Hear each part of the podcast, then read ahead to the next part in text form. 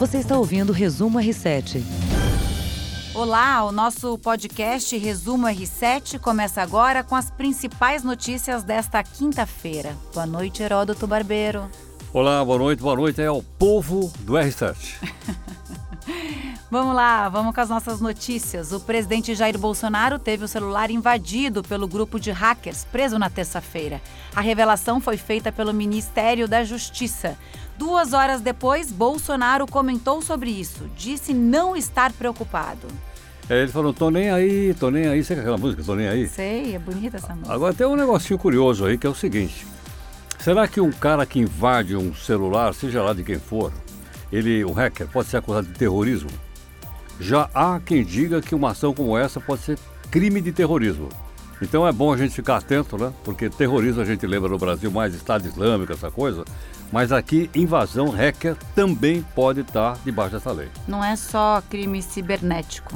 Não é só crime cibernético e também não é só colocar bomba. Porque quando você fala terrorismo, você imagina bomba em algum lugar. E morte. Não, na legislação brasileira, não. Então, portanto, a gente teria que ver como é que a justiça vai agir nesse caso. Nossa, esse caso ficou gigante. Começou Ficou, pequeno ficou. e ficou Lógico, gigante. agora- Chegou ao presidente. hoje. Então, agora, veja, hackear o presidente da República é uma coisa im- impensável. Inaceitável. Não só aqui, em qualquer lugar do mundo é uma coisa impensável. Então, acho que a gente tem que ficar realmente muito atento.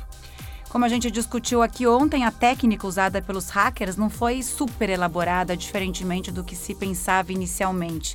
Investigadores dizem que os hackers tiveram acesso ao código enviado pelos servidores do aplicativo Telegram ao celular das vítimas para abrir a versão do aplicativo no navegador e assim conseguiram clonar os celulares e invadir esse aplicativo de mensagens.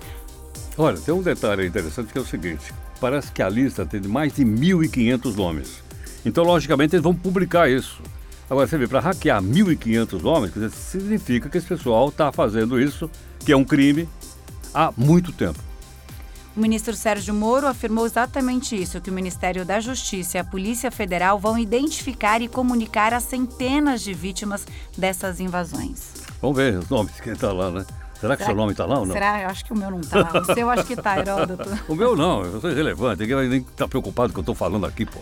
Bom, tem jornalista, tem ministra, se até o presidente da República tá lá, talvez a gente esteja assim, viu? Bom, 25 de julho, hoje completam seis meses da tragédia em Brumadinho. 22 pessoas continuam desaparecidas.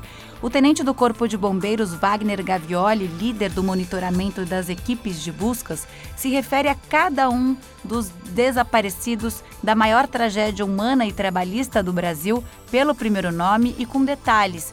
O tenente conversou com um repórter do R7 que fez uma reportagem especial, bonita, que se chama Estúdio R7. Vale a pena ler. E o tenente diz o seguinte: que as vítimas não são só números, elas têm nome, sobrenome e histórias de vida.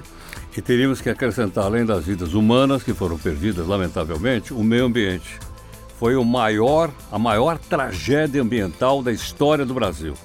Desde o descobrimento do Brasil, nós nunca tínhamos agredido a natureza de uma forma tal como a Vale do Rio Doce, é bom falar, a Vale do Rio Doce perpetrou. E o mínimo que eles podem fazer é não só dar apoio às famílias, mas também recuperar o meio ambiente que eles estragaram. Será que é possível É recuperar possível. o meio ambiente? É possível. É possível sim. Agora, para isso, eles precisam ser cobrados. Então, daqui a pouco todo mundo esquece e fica tudo por isso mesmo.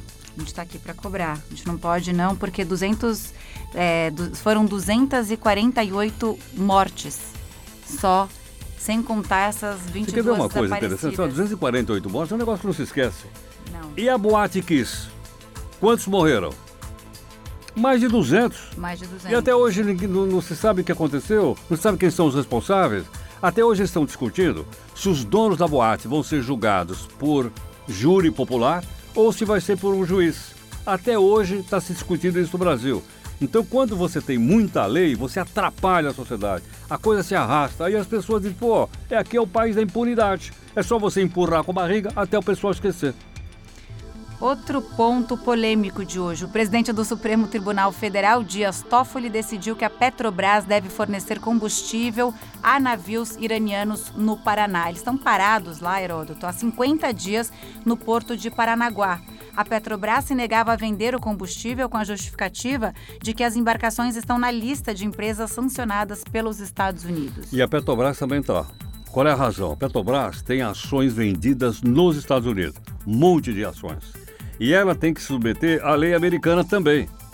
E como os Estados Unidos estão fazendo bloqueio contra o Irã, ela é obrigada a seguir a orientação americana. Agora, não sei, ela está numa saia justa. Porque, veja, o, o, o judiciário brasileiro está mandando abastecer os navios. Ela pode sofrer uma represália econômica lá nos Estados Unidos. Vamos ver o que vai dar isso aí.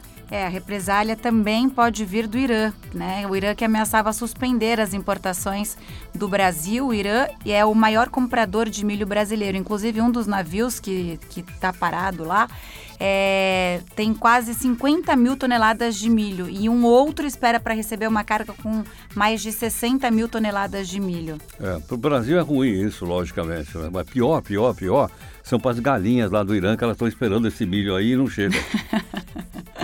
Bom, nessa decisão, o Toffoli argumenta que a empresa brasileira, que é responsável pelas embarcações, não está nessa lista de agentes sancionados pelos Estados Unidos.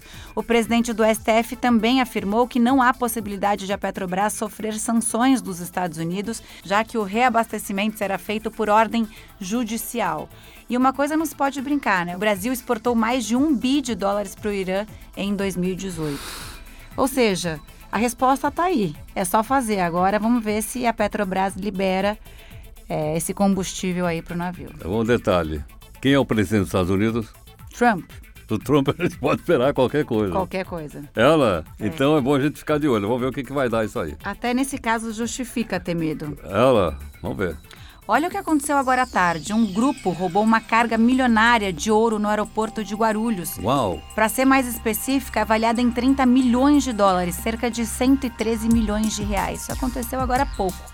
Ladrões usaram dois veículos clonados com a pintura de carros da Polícia Federal para levar a carga de um carro forte de dentro de um terminal de cargas.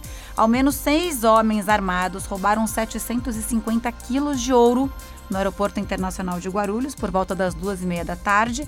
Ao chegarem no local, desembarcaram armados com fuzis, carabinas, pistolas, abordaram um funcionário do aeroporto e anunciaram assalto. O ouro seria exportado para Zurich, na Suíça, e também para Nova York, nos Estados Unidos. Agora, duas coisinhas. Você rouba uma carga de 750 quilos de ouro. Onde você vai guardar isso? O que, é que você vai fazer com ela? Como é que você vai tirar esse ouro do Brasil? Porque você não vai vender, né? Porque, logicamente, tá marcado, você vai para aparecer, olha, aí quer comprar uma barrinha de ouro que eu tenho lá para vender? Não vai vender. Segunda questão, acho que eles se inspiraram numa série do Netflix. Uhum. Sabe qual é ou não? Casa de Papel. Ah, matou Lógico, cima, assisto. Matou, matou, matou é isso aí. Casa de Papel é uma quadrilha que se prepara ou que né, faz um assalto cinematográfico a, na Casa da Moeda, Banco Central Espanhol. Parece que essa terceira versão é no aeroporto, o assalto.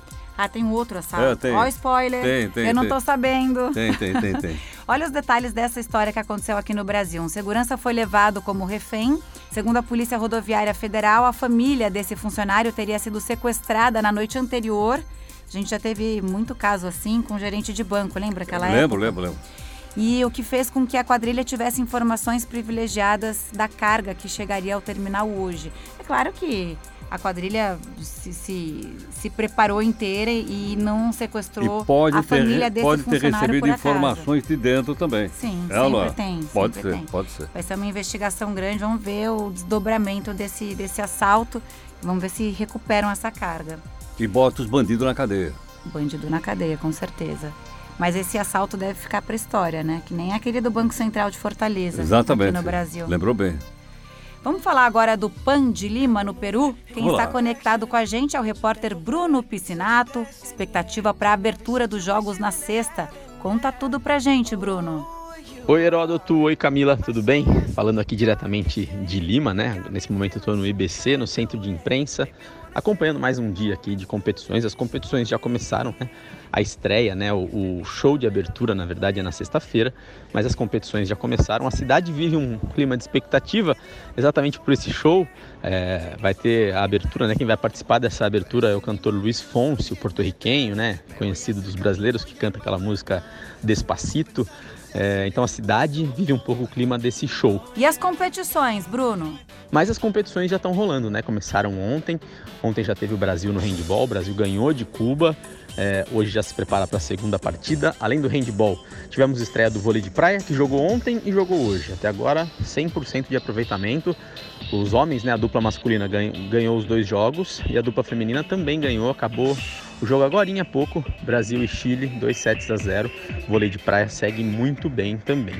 Hoje o meu dia foi acompanhar um pouquinho de três esportes. É, primeiro eu fui ver o treino dos maratonistas brasileiros, né, que podem trazer a primeira medalha do Brasil no PAN. Eles treinaram hoje numa cidade, num distrito um pouco afastado aqui de Lima. A gente foi acompanhar esse treino.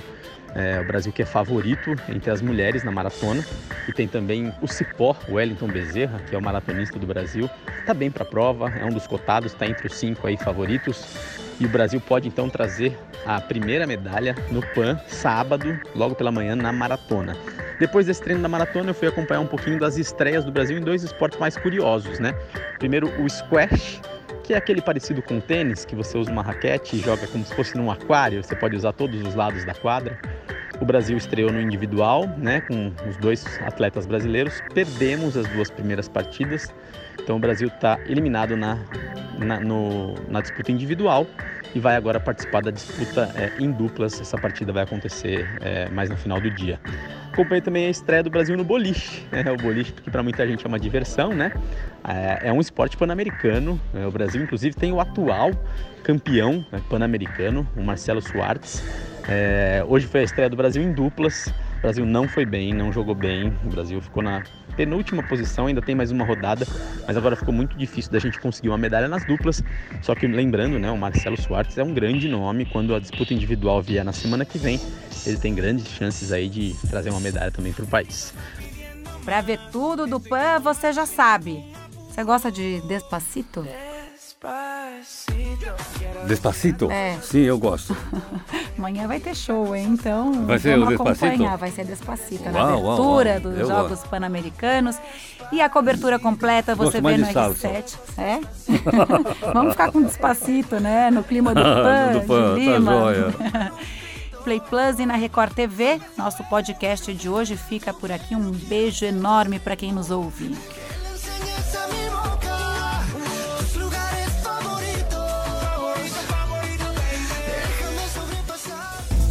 Você ouviu Resumo R7.